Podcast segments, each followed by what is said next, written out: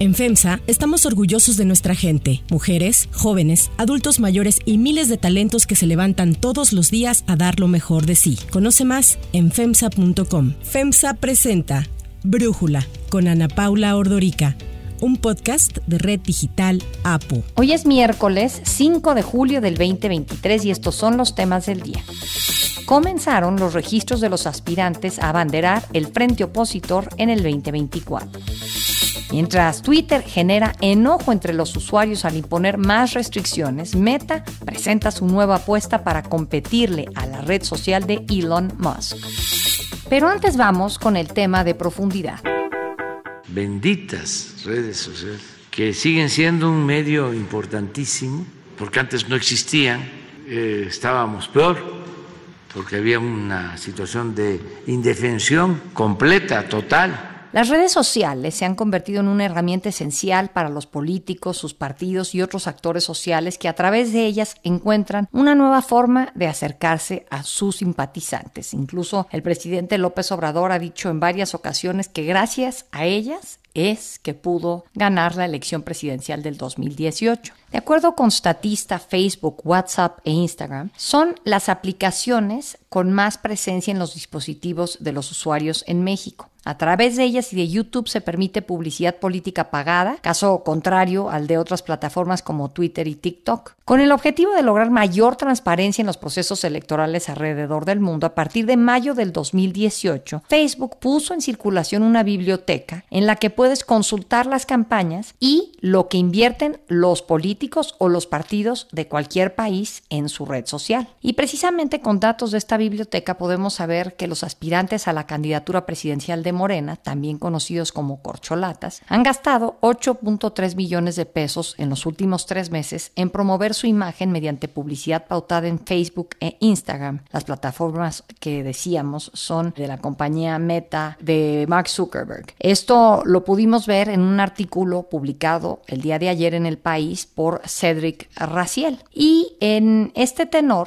todo este dinero, cuyo origen no está muy claro, se ha destinado a cientos de anuncios, posts con fotos, videos, infografías o memes enfocados a resaltar las cualidades de los distintos candidatos del partido en el poder o a señalar los defectos de los rivales. Según datos de la biblioteca de anuncios, la mayoría de las pautas han sido pagadas por organizaciones o colectivos proselitistas, en donde no podemos identificar la persona, el individuo que pagó. Estas campañas virtuales se encuentran fuera de la ley además porque el periodo para las precampañas ya sabemos que comienza hasta noviembre de este año. Pero el presidente López Obrador niega que estos actos de promoción sean campañas anticipadas. No creo yo que el INE ni el tribunal prohíban o impidan que las organizaciones políticas lleven a cabo sus procesos para eh, elegir a los dirigentes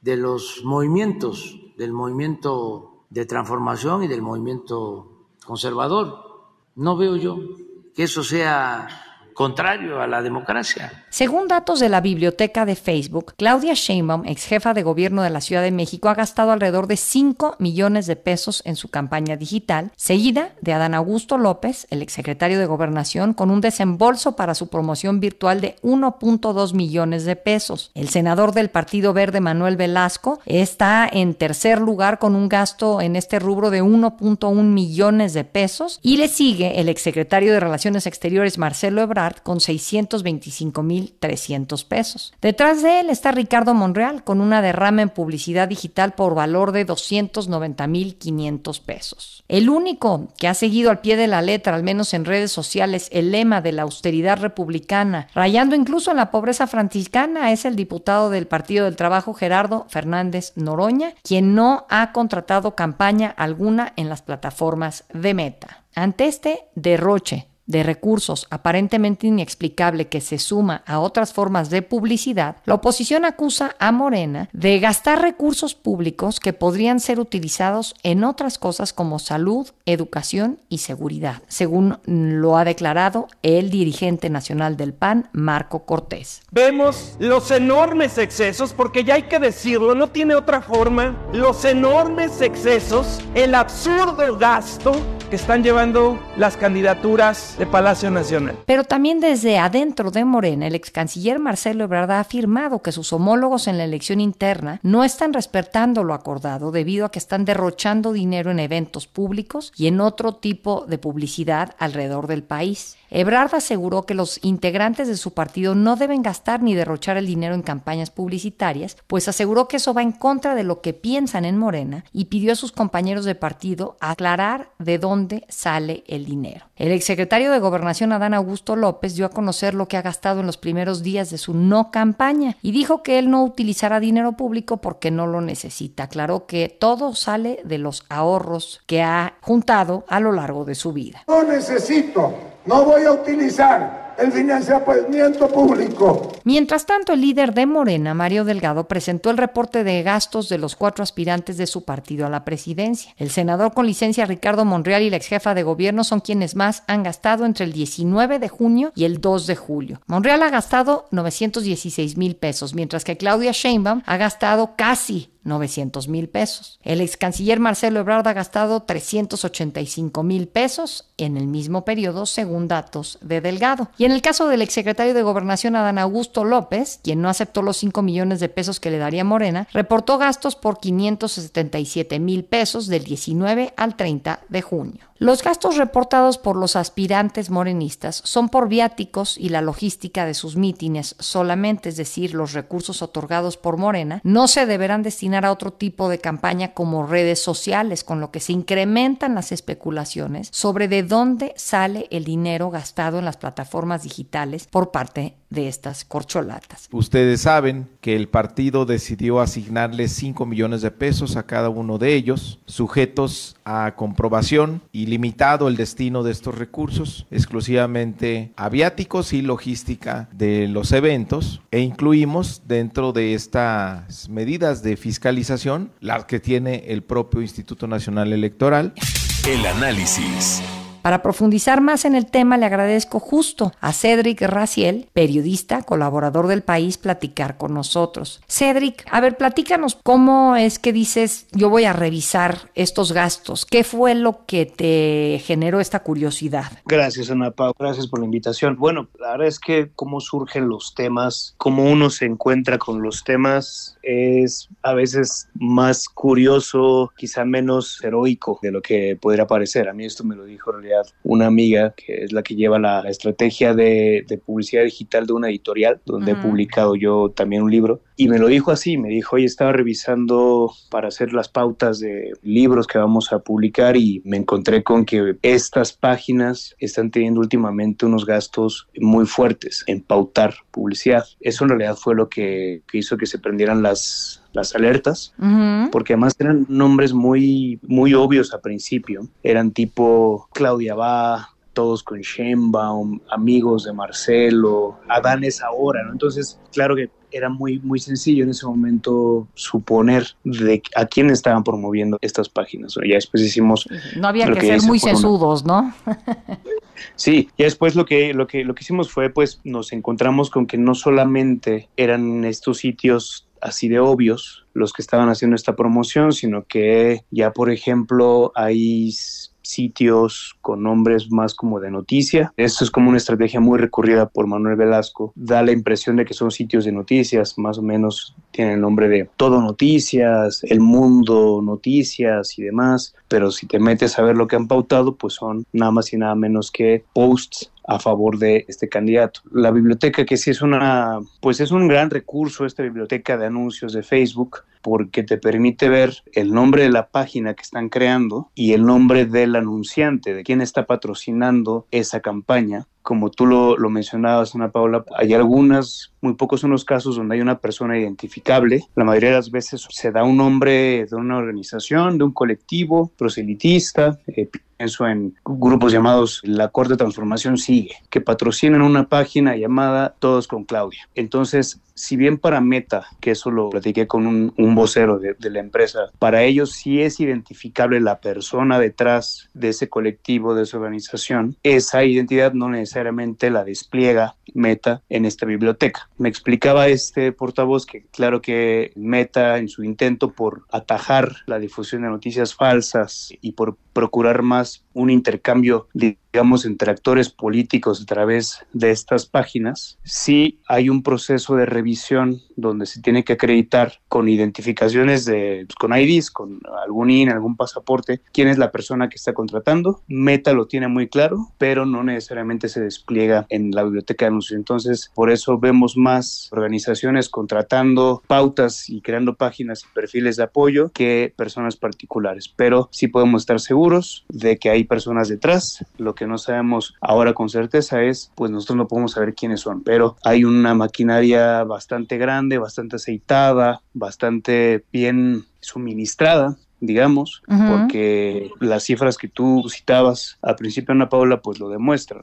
En tres meses, unas pautas que suman más de 8 millones de pesos es mucho dinero. Eh, bueno, y además estamos hablando solamente de meta. Falta pensar en, en dónde más, porque si tú sales de la Ciudad de México y te quieres ir hacia Toluca, quiero que veas la cantidad de espectaculares que hay, tanto de Adán Augusto como de Marcelo Ebrard, las de Adán disfrazadas de una revista, que es la portada de una revista, pero pues eso es más viejo que el, el truco más viejo, ¿no? Sí, tienes toda razón. La cifra negra del gasto que está significando la campaña anticipada es tremenda. Y por eso yo al menos tengo esta sensación de mal sabor de boca de cuando este martes Mario Delgado dice, pues miren, estos son los gastos que nos reportan las cuatro corcholatas y tú comparas eso con lo que la intuición te lleva a pensar de ver lo que tú mencionas, de ver cientos de espectaculares, bardas, mantas, calcomanías, de ver los eventos, de los mítines,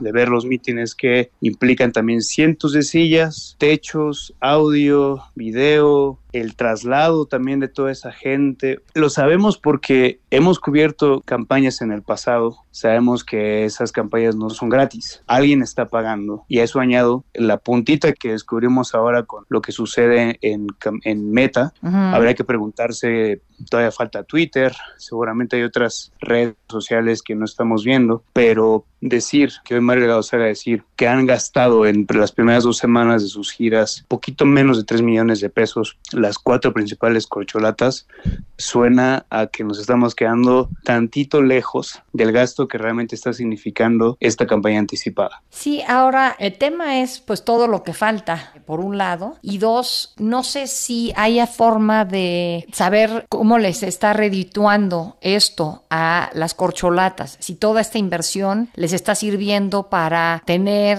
un mejor reconocimiento de nombre, por ejemplo. Pues Supongo que la prueba de fuego va a ser la encuesta. Me imagino que se están tomando muy en serio la intención que tienen de ser reconocidos y ser conocidos a partir de la enorme campaña que están desplegando. Sí, la biblioteca de anuncios de Facebook sí te dice como cuántos impactos tuvo una inserción, pero pues hay que recordar que los usuarios de Facebook, o sea, las redes sociales no son la realidad. Entonces, yo lo que veo es que están complementando la campaña de tierra y por eso están haciendo recorridos con mucha intensidad a ras de suelo, complementándola con un despliegue en redes sociales, con también una aparición constante en medios de comunicación, entrevistas, dar notas polémicas para figurar en los medios. Entonces, creo que son patitas complementarias de una estrategia, pero que, insisto, no hay que distraernos, hay que mantener atención en, intentar dilucidar cuánto está costando esta campaña y quizá lo más importante es quién la está pagando. Lo más probable es que sean recursos públicos, pero también es muy probable que no lo sean. Ahora entiendo que por ley de este tipo en, en pues hay que preguntarse qué pactos se están creando, qué vínculos a futuro se están creando. Sí, totalmente. Entiendo que por ley tienen meta que presentarle un reporte de todo esto al INE. Tú le preguntaste a Meta sobre ello y ¿qué te contestaron, Cedric? Sí, a Meta le preguntamos pues si tenían alguna postura respecto del hecho de que bueno, la, campaña es anticipada, la campaña no se apega a los tiempos establecidos por la misma ley y es una cosa que está permitiendo Meta que suceda. Ellos nos dicen pues no es un terreno en el que nos tengamos que meter, aquí nos, nos regulamos por lo que nos diga el INE y en cuanto el INE si lo hace nos pide informes de estas contrataciones, los vamos a dar o se están dispuestos a colaborar, pero también, y creo que es comprensible, pues ciertamente no es un tema que una empresa te va a venir a poner orden, ¿no? Que Meta diga, no les voy a vender espacios porque todavía no deberían empezar las campañas. Creo que todo el mundo está aprovechando este hueco gigantesco que se abrió en el concepto que teníamos de las precampañas y también hay que decirlo, pues la permisividad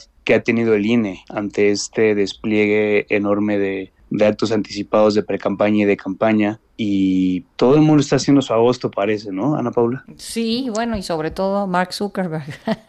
pues es verdad que este ambiente de inobservancia a la ley ya también jaló, por ejemplo, a la oposición. ¿No? Ya también va por México está empezando a, incurrir en eso mismo que había estado denunciando, en la campaña anticipada, en el uso de recursos públicos, bueno, de recursos, de quién sabe qué procedencia. Entonces, es quizá lo, lo malo, lo más grave, ¿no? De, de esta permisividad que han tenido las autoridades electorales es que incluso los que intentaban, pues, tener un poquito de mesura o quizá de resistir y observar la ley, en algún punto dicen, pues ya, También nos aventamos nosotros, porque también pues, supongo que se dieron cuenta de que si no asumían el mismo ritmo que estaba siguiendo la, pues el bloque en el gobierno, pues iban a quedar muy atrás. Ahora, esto, y creo que es importante decirlo, Cedric, no es garantía de que a los de la oposición no los vaya a sancionar o a limitar el INE por cómo ha actuado con Morena. Hay que recordar cuando se quisieron formar asociaciones políticas nacionales, a unas el INE sí les dio registro y a la de Felipe Calderón, Margarita Zavala, no se lo dieron, pues midieron con distintas varas y así fue pero como todos habían fallado a la ley, tampoco puedes argumentar, como bien se dice, mal de muchos consuelo de tontos, y en el caso del INE, pues se la están jugando en la oposición si creen que porque los otros lo están haciendo mal, ellos están salvados. Sí, sí, coincido, creo que es un, un buen punto que hay que, que hay que tener en mente, que la misma vara puede no ser aplicada para todos, ni siquiera dentro de dentro del mismo equipo de las corcholatas, pero quizá ya nos estamos aventurando un poco ya. Exacto, pero por lo pronto te agradezco muchísimo, interesantísimo tu texto en el país, vamos a poner el vínculo aquí en las notas del podcast para que quien quiera se acerque a leerlo. Gracias Cedric por platicar con nosotros. Muchas gracias a ti Ana Paula, qué gusto platicar contigo. Si te gusta escuchar Brújula, te invitamos a que te suscribas en tu aplicación favorita o que descargues la aplicación Apo Digital. Es totalmente gratis y si te suscribes, será más fácil para ti escucharnos. Además, nos puedes dejar un comentario o calificar el podcast para que sigamos creciendo y mejorando para ti. Hay otras noticias para tomar en cuenta. 1. Registros de oposición. Ayer comenzaron los registros para definir al responsable para la construcción del Frente Amplio por México, quien llegado el momento será nombrado candidato o candidata a la elección presidencial del 2024. En un inicio se informó que los interesados debían entregar una carta compromiso 3 de 3 por la transparencia y una 3 de 3 contra la violencia, así como un texto de exposición de motivos. Sin embargo, se reportó que también le solicitaron firmar una carta en la que se comprometían a aceptar el método elegido por los organizadores y los resultados. El diputado Santiago Krill fue el primero en registrarse, quien agradeció a la militancia panista su respaldo y aprovechó para mandarle un mensaje al presidente López Obrador. Hoy vengo a decirle adiós Andrés. Aquí empieza su conteo de salida de un gobierno que ha destrozado al país. Santiago Krill descartó que haya un acuerdo previo en la definición del abanderado del frente opositor, tal como lo ha asegurado el presidente López Obrador. Afirmó que el dedito del presidente no va a influir en el proceso de Va por México. Además, al momento de hablar del INE y de Acción Nacional, Krill causó, pues aunque sea estupor o sorpresa, porque se puso a llorar. No me voy a quitar dos cordones que tengo en la mano, de cintas que tengo puestas. Una es la del INE, que me la puse el día que este perverso presidente decidió destruirlo. Y la segunda es el azul y blanco de mi partido. La segunda en realizar su registro fue Xochitl Galvez, quien fiel a su estilo llegó en bicicleta. Galvez resaltó que su candidatura será ciudadana y no de partido, pues recordó, ella no cuenta con las estructuras de los principales partidos y es la gente la que la respalda. Dijo ser una mujer que no tiene odios, rencores y que tiene un gran amor a México. Lo que tenemos que hacer es parar el odio, parar la confrontación y ponernos a resolver los graves problemas. México merece más. México merece. México merece que sus mujeres puedan salir a la calle sin tener miedo. Que sus jóvenes no tengan que emigrar hacia Estados Unidos en busca de un empleo. México merece que los adultos mayores tengan sus medicinas, no que tengan que gastar su pensión para comprarlas porque resulta que se dejó de abastecer. La senadora también aprovechó para responder a las acusaciones del presidente en su contra. El presidente no es dueño de la verdad. Me tiene tanto miedo, pero tanto miedo al presidente, que dice que un hombre me puso aquí. Que quede claro, a mí ningún cabrón me ha puesto en ningún lado. Yo soy una mujer que está aquí por mérito propio, presidente. Quienes también acudieron a hacer su registro fueron el diputado Gabriel Cuadri, que realizó el trámite pese a los señalamientos que había en su contra por su aparición en el Registro Nacional de Personas Sancionadas en materia de violencia política contra las mujeres en razón de género, pero explicó que no tenía impedimento, pues no fue sancionado por este delito, sino que su inscripción en el registro de línea fue en calidad de medida reparatoria. También acudió a hacer su registro el ex senador del PAN, Jorge Luis Preciado. Para hoy se esperan los registros de quienes han levantado la mano del lado del PRI, entre ellos el exsecretario Enrique de la Madrid. Después lo harán los aspirantes del PRD, Silvano Aureoles y Miguel Ángel Mancera. 2. Threads. Desde que Elon Musk compró Twitter el año pasado, sus decisiones al frente de la red social no dejan de sorprender. Esta semana volvió a causar polémica al limitar sin previo aviso a los usuarios el uso gratuito de la red. Ahora, la lectura de tweets estará limitada a mil interacciones al día para quienes no pagan la suscripción y a 500 para las cuentas nuevas. Musk también decidió quitar la posibilidad de ver tweets sin iniciar una sesión e identificarse, además de que anunció que solo las cuentas de pago podrán utilizar la famosa aplicación TweetDeck, que organiza en columnas dentro de una misma pantalla diferentes cuentas para poder supervisar mejor más contenido. Y mientras Musk genera molestia entre los usuarios, hay quienes buscan hacerle la competencia. Meta de Mark Zuckerberg, la empresa matriz de Facebook, busca desbancar a Twitter con su nueva aplicación Threads. Esta es descrita por Meta como una aplicación de tipo Instagram, pero para conversaciones de texto, es decir, que va a permitir a los usuarios conservar sus seguidores de Instagram, la popular plataforma para compartir fotos, y mantener el mismo nombre de usuario.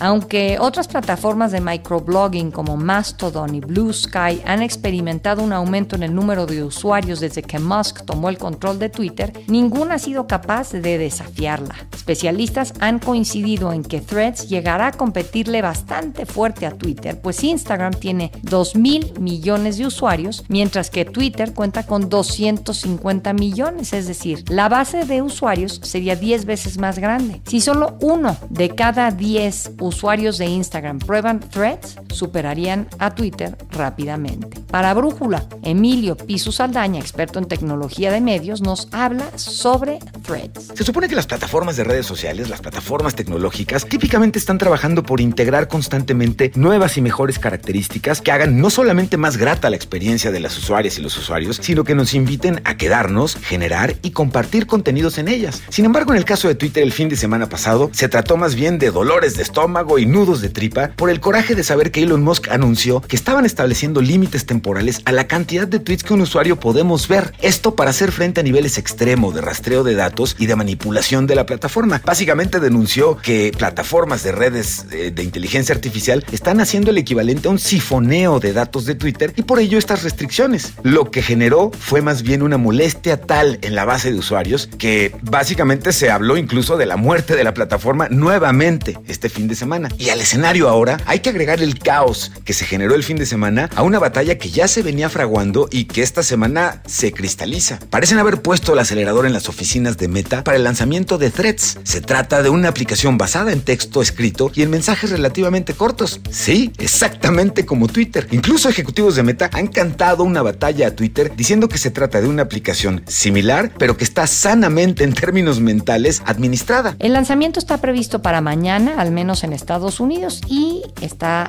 por revelarse la fecha de llegada de Threads al resto del mundo, sobre todo por temas de derechos de privacidad y legislaciones locales.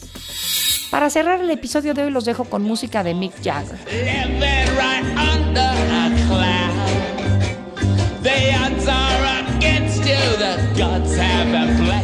El cantante y líder de los Rolling Stones, Mick Jagger, de 79 años, y su novia, la bailarina de ballet Melanie Hambrick, de 36 años, se van a casar, según informó The Mirror. Melanie ha sido captada con un anillo con diamantes incrustados y hace unos días fue vista en Nueva York, en donde presuntamente le confirmó la noticia de su compromiso a amigos cercanos.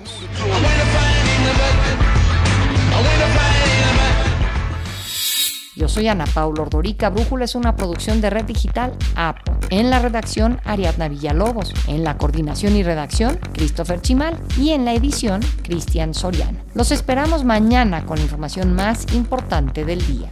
Oxo, Farmacias ISA, Cruz Verde, Oxo Gas, Coca-Cola FEMSA, Invera, Torrey y PTM son algunas de las muchas empresas que crean más de 245 mil empleos tan solo en México y generan valor como parte de FEMSA. FEMSA presentó Brújula con Ana Paula Ordorica, un podcast de Red Digital APO.